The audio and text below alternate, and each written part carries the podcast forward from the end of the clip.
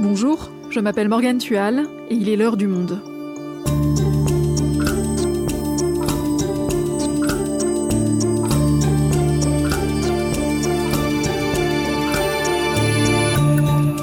Aujourd'hui, plus de 50 ans après les premiers pas de l'homme sur la Lune, nous nous apprêtons à y retourner.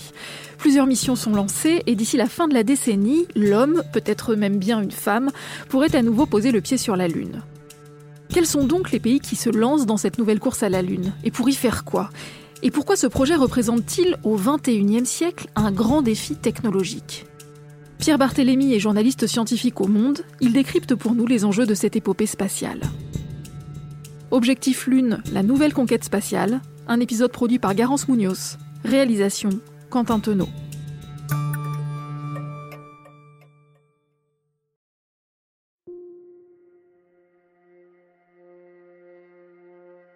J'ai un souvenir d'enfance qui doit dater de 1972. J'ai 4 ans et demi à ce moment-là et euh, je revois très clairement euh, mon père installer son appareil photo sur un pied devant la télévision pour photographier la télévision. Et qu'est-ce qu'il photographie? Il photographie les Américains sur la Lune. Je me souviens, et puis j'ai vu ensuite les photos, il y a la Jeep lunaire, donc c'était ce véhicule, ce rover pour humains, qui se déplaçait à la surface de la Lune. Tout est en noir et blanc, évidemment. De toute façon, notre télé était une télé noir et blanc. Donc tout est en noir et blanc. Et, et je me souviens m'être dit, mais pourquoi est-ce qu'il photographie la télévision? Et c'est vrai qu'à l'époque, si on voulait avoir le, souvenir d'un événement historique qui était euh, télédiffusé, on avait euh, deux possibilités. Soit on achetait un magazine, Paris Match, etc., avec les, les photos soit on, photographiait sa, télévision, c'était la capture écran de l'époque. Et les photos que mon père a prises, elles existent, elles sont dans les albums chez mes parents et je peux les revoir quand je veux. Et c'est un témoignage d'une époque complètement révolue. Ça a nécessité d'être photographié parce que c'était un événement historique. Les humains qui étaient sur la Lune, les humains qui roulaient sur la Lune parce que c'était un véhicule et c'était quand même assez surprenant. Cette espèce de petite Jeep euh, très rudimentaire. J'ai, euh, il y a trois ans, euh, fait toute une série d'articles sur les 50 ans d'Apollo 11 qui s'est posé en juillet 69 sur la Lune. J'ai interrogé plusieurs chercheurs qui étaient plus âgés que moi et tout le monde se souvenait exactement de ce qu'il faisait ce jour-là. Tout le monde se rappelait avoir été réveillé par ses parents parce que c'était dans la nuit, au moment où Armstrong et ensuite euh, Aldrin posent le pied sur la Lune. J'ai aussi le témoignage de cette chercheuse qui parlait avec ses étudiants et qui leur disait Oh oui, euh, vous, euh, vos parents ont dû vous parler de, la Lune. Et en fait, ces étudiants lui répondaient Mais non, ce sont pas nos parents qui nous en ont parlé, ce sont nos grands-parents. Parce que voilà, il s'est passé deux générations depuis, euh, depuis Apollo. Il y a plus de 50 ans qui se sont écoulés depuis 1969.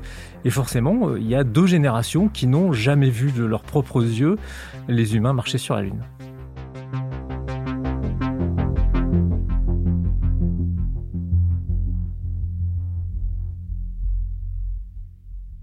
Pierre, la dernière fois que l'humanité a été sur la Lune, c'était donc en 1972, trois ans après le premier pas historique de Neil Armstrong.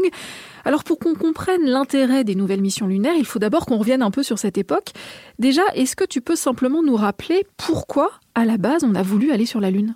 Alors la Lune, c'est paradoxal. C'est à la fois très proche, 380 000 km, c'est vraiment la porte à côté. La Lune, c'est quelque chose qui nous est familier, on la voit presque tous les jours, elle est dans toutes les mythologies de l'humanité, et en même temps, on la connaît mal, et dans les années 60, on la connaissait encore plus, plus mal qu'aujourd'hui. Elle intriguait les scientifiques et on se demandait notamment de quoi elle était composée, euh, comment elle s'était formée, etc. Alors euh, l'exploration lunaire a commencé à la toute fin des années 50, mais voilà, il faut quand même rappeler que c'était surtout un enjeu géopolitique. Il y avait toute une histoire géopolitique dans le contexte de la guerre froide entre l'URSS et, et les États-Unis. C'était une façon de montrer que son modèle de société était capable de produire euh, des technologies, des progrès technologiques tels qu'on pouvait aller sur un autre corps céleste euh, que la Terre. L'URSS a été la première à dégainer puisqu'elle a envoyé le premier satellite dans l'espace Sputnik et le premier homme dans l'espace Yuri Gagarin, ce qui a été un traumatisme pour la fierté américaine. J'observe la Terre, je distingue le relief, les forêts, les nuages. Et depuis, combien de personnes en tout ont marché sur la Lune? Alors si on compte Apollo 11 évidemment, il y a eu six missions et à chaque fois il y avait deux hommes qui se posaient sur la Lune. Donc au total, on a 12 hommes, tous américains, qui ont marché sur la Lune. Aucune femme et que des hommes blancs. Et mis à part Apollo 11, qui a donc permis d'envoyer le premier homme sur la Lune, quelles ont été les autres missions marquantes? Alors, il y a la toute première mission, Apollo 1, en 1967, qui n'a jamais décollé parce que lors d'un test au sol, un mois avant le, décollage, il y a eu un incendie euh, dans la cabine et les trois astronautes qui s'appelaient euh, Grissom, White et Chaffee euh, n'arrivent pas à sortir de la capsule et sont morts asphyxiés. C'était un drame énorme. Il y a eu aussi euh, l'histoire bien connue d'Apollo 13 en 1970 qui a failli tourner au drame après l'explosion d'un réservoir d'oxygène lors du voyage aller.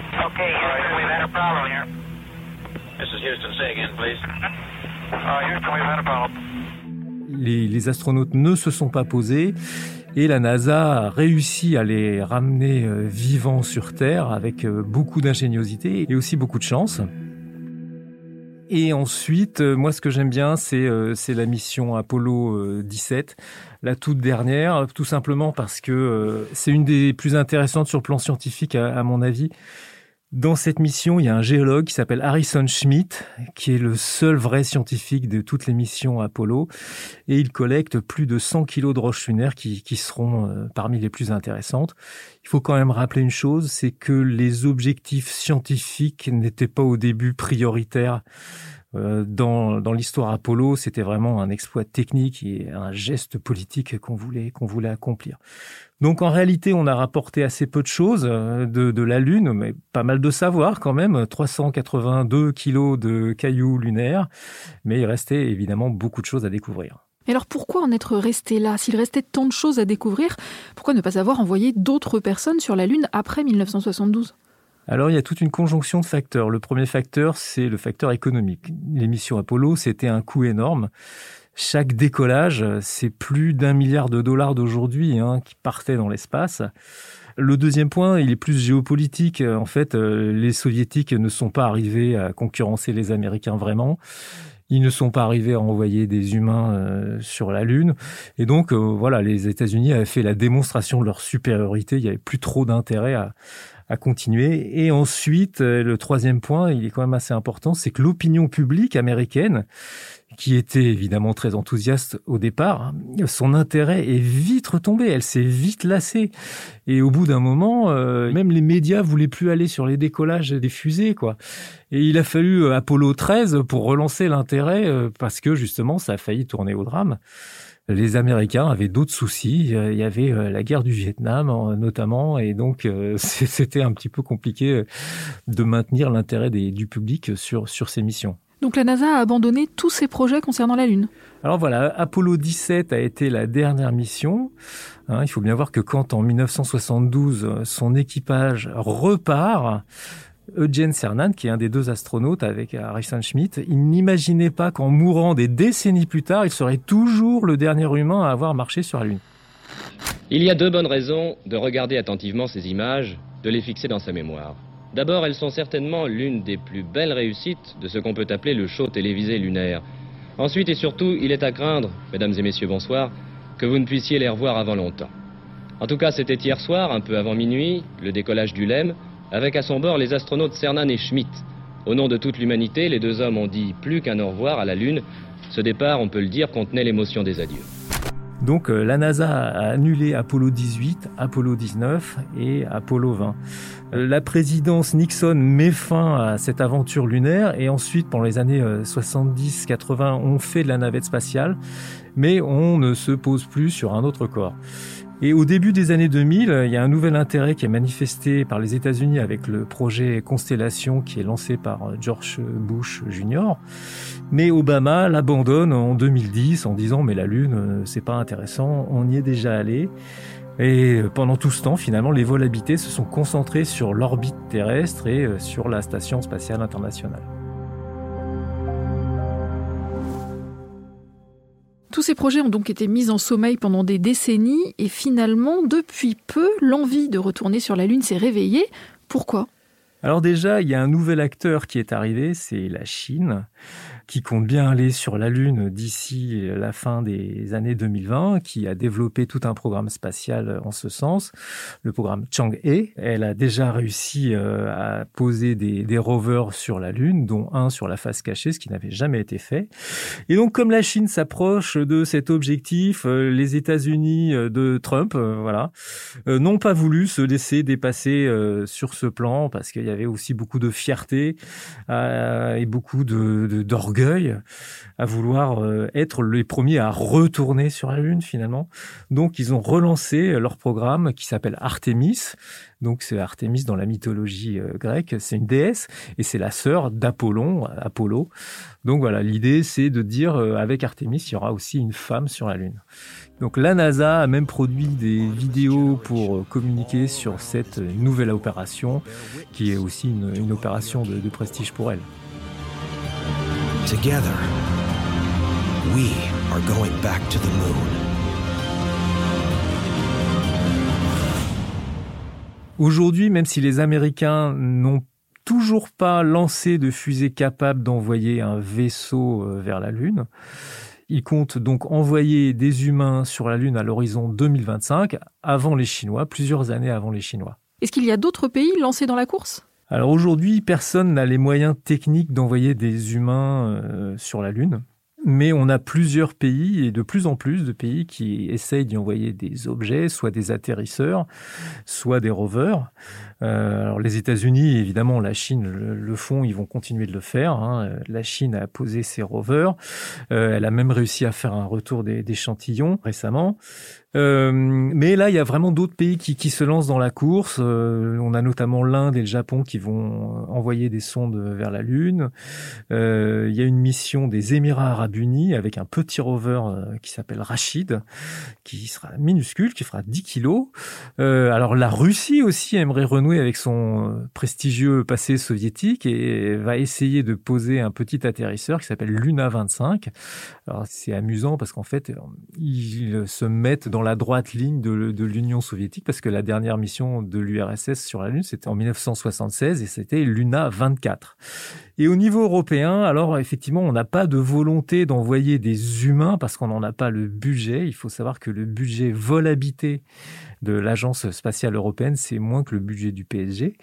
Mais l'Europe va participer activement au programme Artemis puisqu'elle va fournir le module de service du vaisseau Orion, qui sera le vaisseau qui transportera les, astronautes. Et elle va aussi fabriquer deux éléments de la future station euh, lunaire, un élément d'habitation et aussi un élément de technique de propulsion.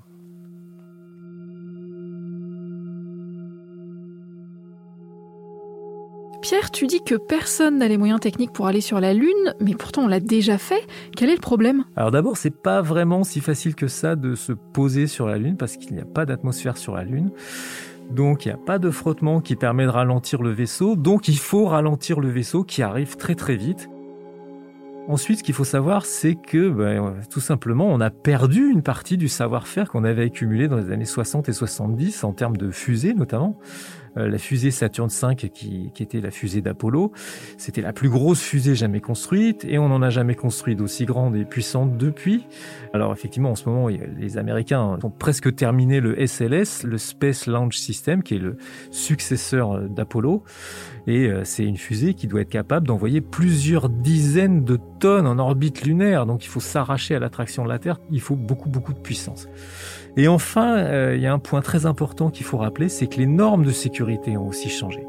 Jamais on enverrait aujourd'hui des humains dans les conditions des années 70 sur la Lune. C'était beaucoup plus dangereux et euh, il faut quand même rappeler que voilà, il y a eu, euh, il y a quand même eu des morts euh, dans le, programme spatial américain. il y avait les trois morts d'Apollo 1 évidemment, mais il y a aussi les 14 morts des, deux navettes spatiales qui ont explosé. Donc ils ont été traumatisés par tout ça et effectivement ils ne veulent plus prendre les mêmes risques et donc forcément ça coûte encore plus cher. Et comment ils comptent s'y prendre alors? Alors, il y a cette fusée, le Space Launch System, il travaille dessus depuis des années, ça a pris énormément de retard. Mais voilà, euh, cette année, il devrait y avoir son premier test, ça va s'appeler Artemis 1, ça sera un vol à vide qui ira autour de la Lune et qui reviendra. Donc euh, ça, c'est la fusée pour faire le voyage jusqu'à la Lune, mais sans se poser sur la Lune. L'embêtant, c'est que pour l'instant, les Américains n'ont toujours pas le vaisseau qui va se poser sur la Lune, qui va apporter les humains de l'orbite euh, lunaire sur la Lune. Et depuis 72, il faut bien voir qu'on a posé personne ailleurs que sur la Terre, quoi. Donc la NASA mise pour ce vaisseau sur SpaceX, l'entreprise d'Elon Musk. Et euh, son vaisseau, c'est le Starship. C'est une fusée de 50 mètres de haut qui se pose au-dessus d'un énorme booster qui lui fait 70 mètres. Donc au total, ça fait une fusée de 120 mètres. Mais tout ça n'a jamais volé. Il y a juste le Starship qui a fait quelques sauts de puce, qui a explosé d'ailleurs plusieurs fois en retournant sur Terre. il n'a réussi à se poser sans exploser qu'une seule fois pour l'instant.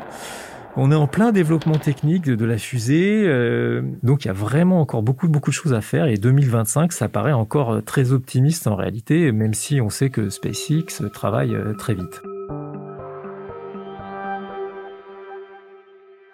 Pierre, si on réussit à surpasser ces difficultés techniques et matérielles et qu'on retourne donc sur la Lune, qu'est-ce qu'on espère y découvrir cette fois? Alors il reste encore beaucoup beaucoup de choses à découvrir parce que finalement on a très peu exploré la surface de la Lune. On connaît euh, seulement 4% des, des terrains lunaires. On ne s'est jamais rendu que sur les surfaces planes de la Lune où il était facile et sûr de se poser. Euh, on était aussi beaucoup autour de l'équateur, donc on ne s'est jamais rendu sur les montagnes. On n'est jamais allé euh, dans, dans les régions polaires. Donc ça, c'est euh, vraiment une question d'exploration des différents terrains, beaucoup de, géologie.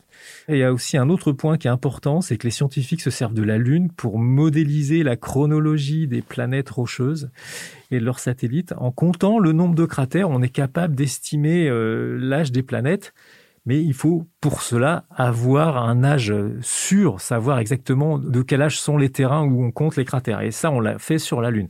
Et on ne l'a fait que sur la Lune. On ne peut pas le faire ailleurs. Sur Terre, il n'y a plus les cratères et on n'est jamais allé ailleurs. Donc, si on a une meilleure connaissance des terrains lunaires, on pourra aussi calculer plus finement l'âge des autres corps célestes. Et il est aussi question d'installer une station autour de la Lune. Alors oui, c'est euh, une station qui s'appelle le Lunar Gateway, euh, c'est son nom, le portail lunaire. L'objectif, c'est de s'entraîner à la vie dans une station, mais euh, plus loin de la Terre, hein, de développer une recherche autour de la Lune.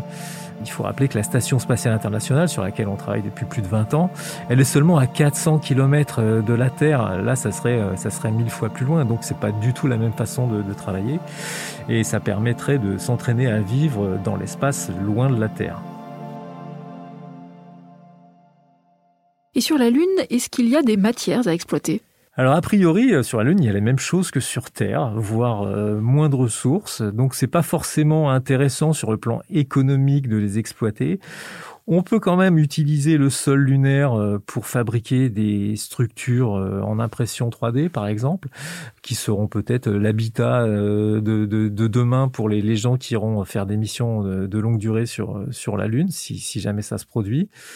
Il y a une autre ressource qui est souvent évoquée, c'est l'hélium 3. C'est un élément qui pourrait servir de carburant pour de futures euh, centrales à fusion nucléaire, mais c'est très très futuriste. Pour l'instant, on ne sait pas le récolter, on ne sait pas s'en servir, mais on sait qu'une tonne d'hélium 3, euh, on pourrait produire l'énergie de, de la Terre pour un an avec ça.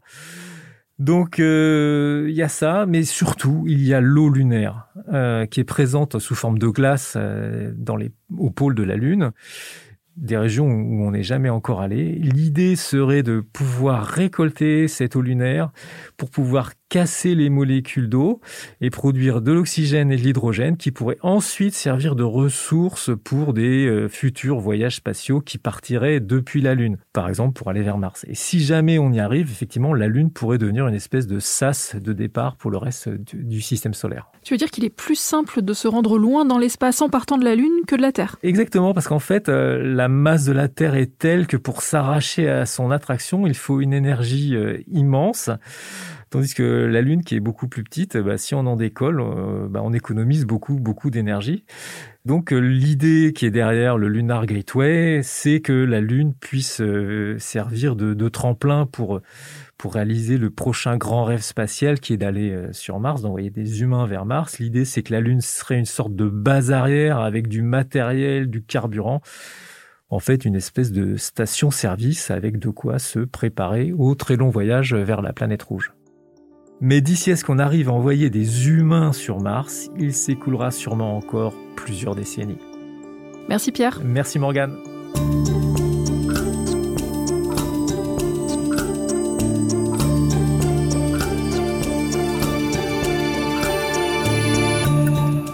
Si vous souhaitez en savoir plus sur la conquête spatiale et l'espace en général, vous pouvez retrouver d'autres épisodes de l'heure du monde enregistrés avec Pierre Barthélémy. Les liens sont dans la description de l'épisode. Vous pouvez retrouver aussi tous ces articles en vous abonnant à notre site lemonde.fr. C'est la fin de l'heure du monde, le podcast quotidien d'actualité proposé par le journal Le Monde et Spotify. Pour ne rater aucun épisode, vous pouvez vous abonner gratuitement au podcast sur Spotify ou nous retrouver chaque jour sur le site et l'application lemonde.fr. Si vous avez des remarques, des suggestions ou des critiques, n'hésitez pas à nous envoyer un email l'heure du monde L'heure du monde est publiée tous les matins, du lundi au vendredi. On se retrouve donc très vite. À bientôt!